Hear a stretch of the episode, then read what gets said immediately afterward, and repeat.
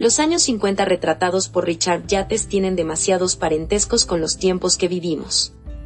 El aislamiento que nace de la comodidad. La incomunicación que produce la falta de sentimientos sinceros. La pérdida, muchas veces inconsciente, de valores que en algún momento parecían fundamentales. Brillantes y confundidos, Frank y April Wheeler tratan de sostener sus ideas incluso contra ellos mismos y sus debilidades. Yates los examina con una lucidez conmovedora en esta magnífica novela, una indagación profunda sobre lo que las personas dejan que la sociedad haga con ellas. Richard Yates. Vía revolucionaria.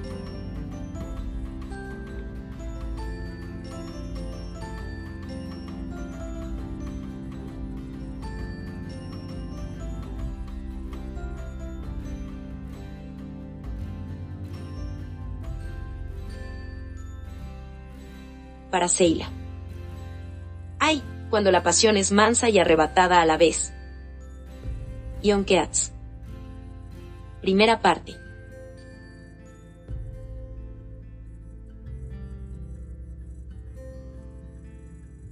¡1! Los sonidos finales del ensayo general dejaron a los Laurel Players allí plantados, sin nada que hacer, callados e indefensos, parpadeando ante las candilejas de un auditorio vacío. Apenas se atrevieron a respirar cuando la figura solemne y menuda del director salió de los asientos desnudos para reunirse con ellos en el escenario, mientras sacaba de bastidores sin contemplaciones una escalera de mano y trepaba a la mitad de la misma y les decía, tras aclararse varias veces la garganta, que eran gente con muchísimo talento, gente con la que era maravilloso trabajar. No ha sido fácil, dijo, mientras sus gafas despedían discretos destellos hacia el proscenio. Hemos tenido muchos problemas, y, para seros franco, ya casi me había resignado a no esperar gran cosa de vosotros. Pues bien. Tal vez os sonará cursi, pero aquí ha pasado algo. Esta noche, mientras estaba sentado ahí abajo, he tenido la clara certeza de que todos vosotros estabais poniendo el corazón por primera vez en vuestro trabajo. Abrió los dedos de una mano sobre el bolsillo de su camisa para ilustrar hasta qué punto el corazón era una cosa simple, física, Luego lo cerró formando un puño, que procedió a agitar lentamente en una larga y callada pausa dramática, mientras cerraba un ojo y dejaba que su húmedo labio inferior escenificara una mueca de orgullo triunfal. Haced lo mismo mañana por la noche, dijo, y la función será apoteósica. Podrían haberse echado a llorar.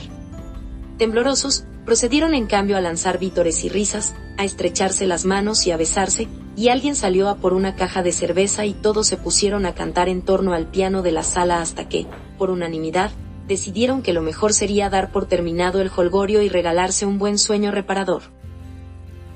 Hasta mañana.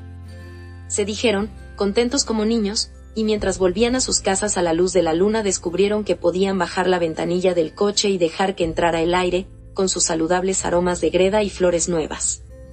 Era la primera vez que muchos de los Laurel Players se permitían el lujo de certificar la llegada de la primavera. Corría el año 1955 y el lugar era una zona del oeste de Connecticut donde recientemente tres poblaciones grandes habían quedado fundidas por una amplia y clamorosa carretera llamada Ruta 12. Laurel Players era una compañía de aficionados, pero de las buenas y serias, sus miembros habían sido reclutados entre los adultos jóvenes de aquellas tres localidades, y este iba a hacer su primer montaje. Pasaron todo el invierno reunidos en la sala de estar de uno o del otro para mantener encendidas charlas sobre Ibsen, Cho y O'Neill, y luego para la votación a mano alzada, en la que una sensata mayoría había elegido el bosque petrificado. Después, para el casting preliminar, se habían entregado semana a semana con una creciente dedicación. Podían opinar en privado que el director era un tío curioso, y lo era, en cierto modo, parecía incapaz de hablar de otra manera que no fuese con la mayor seriedad, y solía concluir sus parrafadas sacudiendo ligeramente la cabeza, con el consiguiente bamboleo de sus mejillas, pero lo querían y lo respetaban, y creían a puño cerrado en casi todo lo que decía. Toda obra merece lo mejor de cada actor o actriz, les había dicho en una ocasión. Y en otra. Que no se os olvide. Aquí no estamos montando una obra y nada más. Estamos creando un teatro comunitario, y eso es algo muy importante. Lo malo era que ya desde el principio habían temido que acabarían haciendo el ridículo, y habían agravado ese temor con el propio miedo a reconocerlo. Al principio ensayaban los sábados, por lo visto, siempre en una de aquellas tardes sin viento de febrero o marzo, cuando el cielo está blanco, los árboles negros y los campos y los montículos de tierra yacen desnudos y tiernos entre la nieve marchita. Al salir por la puerta de sus respectivas cocinas, deteniéndose un instante para abrocharse la chaqueta o ponerse los guantes, los Plars veían un paisaje en el que tan solo unas pocas casas viejas y destartaladas parecían estar en su medio, eso hacía que sus propias casas se vieran ingrávidas e inestables, tan fuera de lugar como otros tantos juguetes nuevos y relucientes que hubieran quedado durante la noche a merced de la lluvia. Tampoco sus automóviles parecían adecuados, innecesariamente grandes y vistosos con sus colores de caramelo y helado, como si se asustaran a la menor salpicadura de barro, se arrastraban tímidamente por las accidentadas calles que iban a parar desde todas direcciones a la suntuosa y bien nivelada Ruta 12. Una vez allí, los coches parecían relajarse en un entorno que les era propio, un largo y luminoso valle de plástico de colores y vidrio cilindrado y acero inoxidable, pero al final debían desviarse, uno detrás de otro, y tomar el sinuoso camino rural que llevaba hasta el Instituto de Enseñanza Secundaria, y tenían que aparcar en la tranquila zona de estacionamiento que había frente al auditorio del instituto. Hola. Se decían los Plars tímidamente unos a otros. Hola. Hola. Y entraban un poco a regañadientes.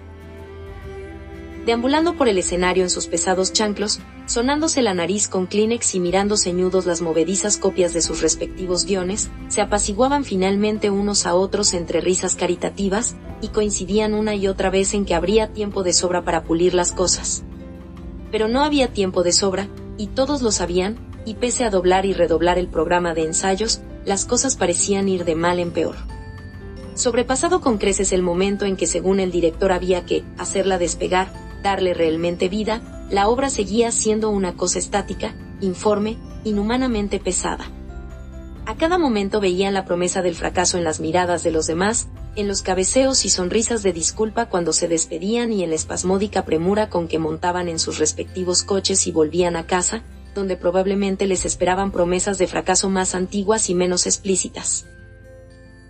Y ahora, a 24 horas del estreno, por fin lo habían conseguido.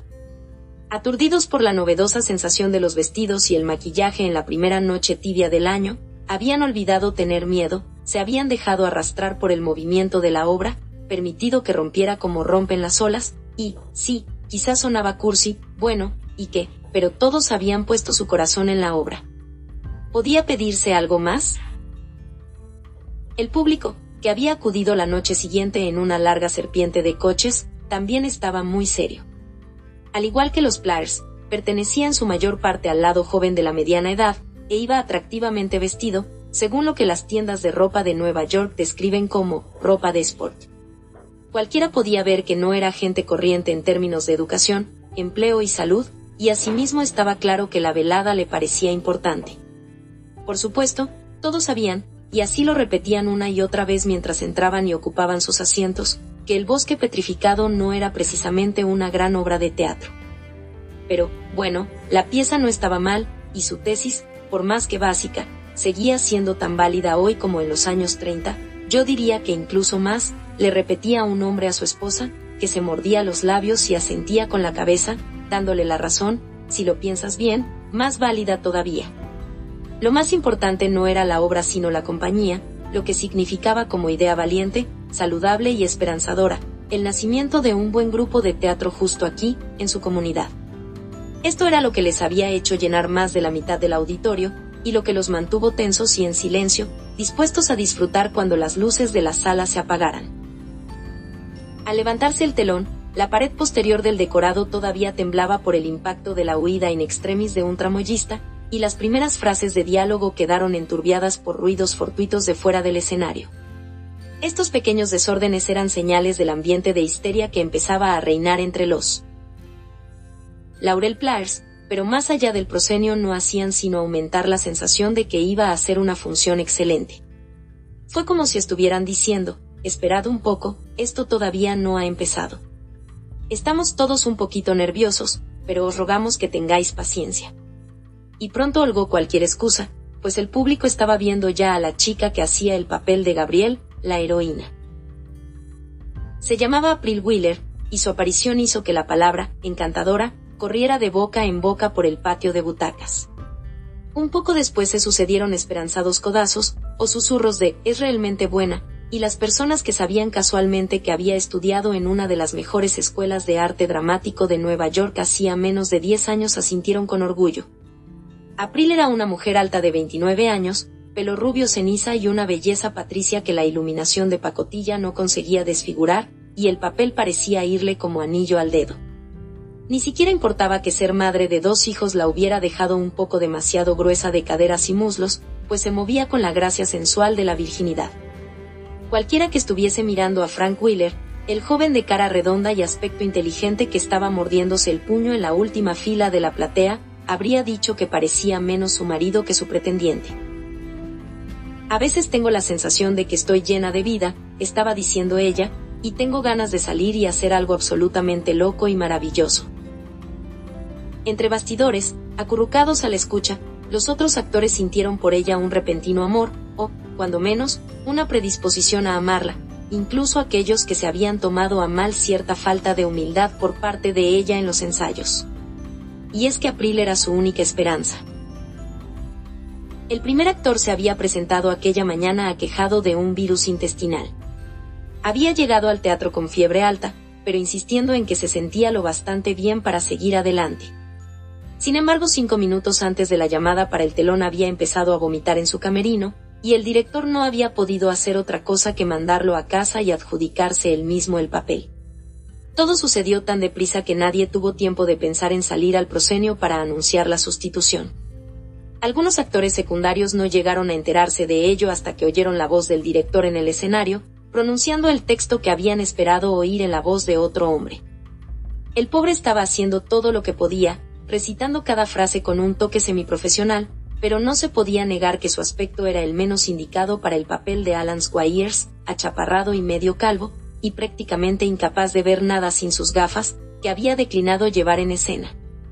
Desde que había hecho su entrada, los actores secundarios no dejaban de interrumpirse unos a otros y de olvidar su sitio en el escenario, y ahora, en mitad de la importante alocución del primer acto acerca de su propia superficialidad, sí, cerebro sin objetivos, nariz sin sonido, forma sin sustancia, una de sus manos había volcado un vaso de agua, derramándola sobre la mesa.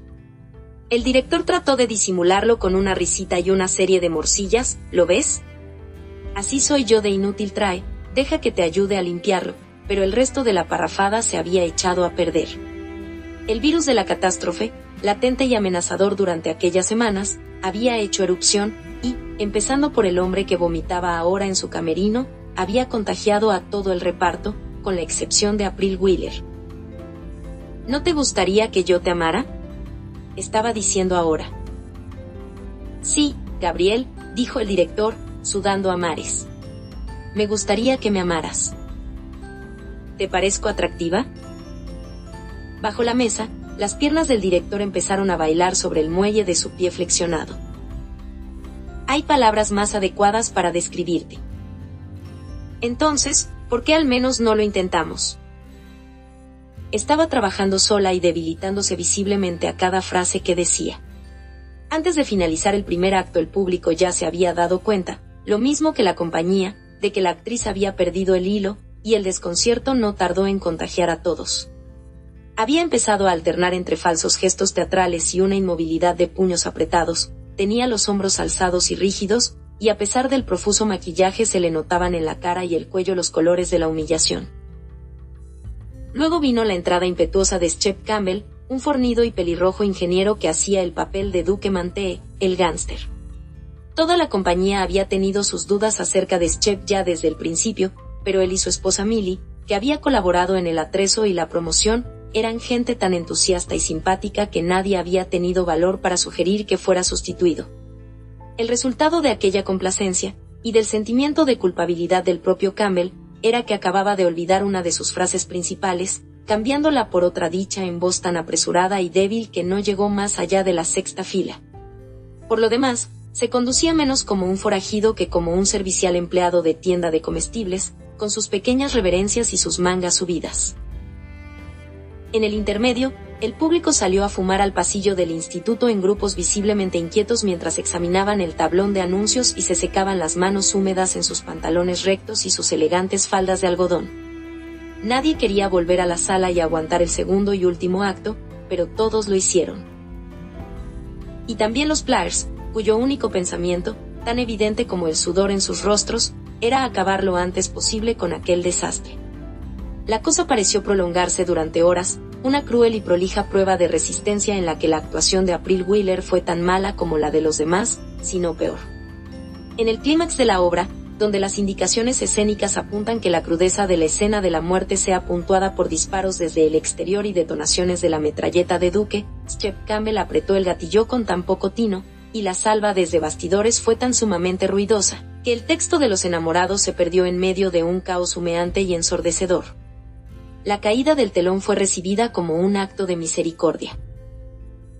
La ovación, no muy sonora, se prolongó intencionadamente para permitir dos llamadas a escena, una que pilló a los actores camino de los camerinos, de espaldas y chocando entre ellos, y otra que reveló a los tres protagonistas en un fugaz cuadro de desolación, el director pestañeando miope, Shep Campbell con el semblante adecuadamente furioso por primera vez en toda la noche, y April Wheeler paralizada en una sonrisa de circunstancias. Las luces de la sala se encendieron, y nadie entre el público supo qué cara poner ni qué decir. La voz indecisa de Ellen Giddings, la agente inmobiliaria, pudo oírse repitiendo una y otra vez, qué bonito, pero la mayor parte de la gente permaneció callada y rígida, buscando rápidamente un cigarrillo mientras empezaba a desfilar por los pasillos. Un eficiente alumno del instituto, contratado para ayudar con la iluminación, saltó al escenario con un chirrido de zapatillas de deporte y empezó a dar instrucciones a un invisible colega subido a las bambalinas. El chico se quedó allí de pie, un tanto cohibido, consiguiendo mantener en sombras buena parte de sus granos mientras giraba orgulloso el cuerpo exhibiendo las herramientas de electricista, navaja, tenazas, rollos de alambre, que llevaba en una funda de aspecto profesional hecha de cuero lubricado que pendía baja sobre una nalga tensa de su traje de faena. Luego la batería de luces se extinguió, el chico hizo un pálido mutis y el telón quedó convertido en una desvaída pared de terciopelo verde, sucia de polvo. No había ya otra cosa que ver más que los rostros del público en sus prisas por dirigirse hacia la puerta principal. Ansiosos, con ojos desorbitados, por parejas, actuaban como si escapar serena y ordenadamente de aquel lugar fuera la más imperiosa de sus necesidades, como si de hecho no fueran capaces de empezar a vivir de nuevo hasta estar más allá de las rosadas nubecillas de los gases de escape y de la crujiente gravilla de aquel aparcamiento, donde un cielo negro se perdía en la inmensidad de las alturas, y había cientos de millares de estrellas.